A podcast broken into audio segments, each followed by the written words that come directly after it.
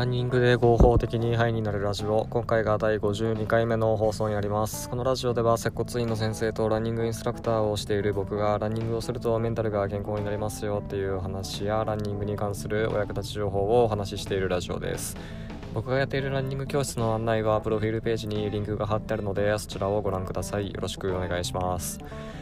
えー、運動がどれぐらいメンタルにいいかっていうのは研究とか実験でもいくつも証明されていて、えー、その効果はもう薬と同じぐらいっていうふうに言われています、えー、まあ、それぐらい運動っていうのはメンタルにいい影響があるので運動を生活に取り入れて、えメンタル健康に保って毎日楽しく過ごしていきましょう。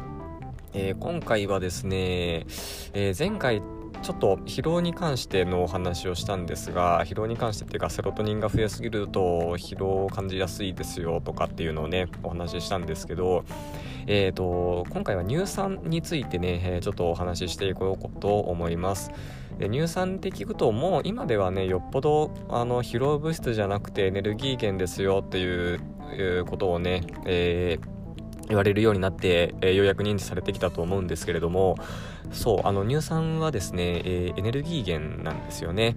はい、えー、で特にあの激しい運動の時ですね、まあ、短距離走みたいなこうスピード出す時とかね運動強度が高い時の、重要なエネルギー源として、えー、使われるものです。でトップトップアスリートの人ほどこの乳酸を効率的にねエネルギーとして使って、えー、再利用できるっていうことがね言われています。でなんかよくこう筋トレとかしてあしてなんかこう筋肉がチクチクしてくるようなああいう痛みがねあるんですけどなんかよくそういう時にねなんかテレビ番組とかで乳酸が溜まったとかなんか言うんですけどあれ別に筋肉にね乳酸を入れたとしてもああいう痛みって再現されないですからね。えー、そうあれの痛みはですね別に乳酸あんま関係ないんですよ。うん。まあ、なので、あのー、疲労物質じゃないよと。で、痛くなるのもあれ別に乳酸のせいじゃないよっていうところですね。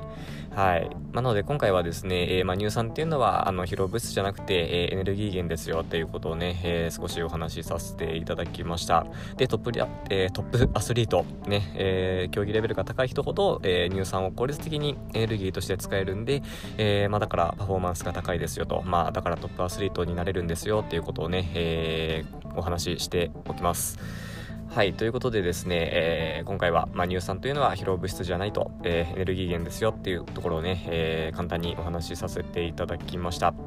はい、えー、では今回はこれで終わります。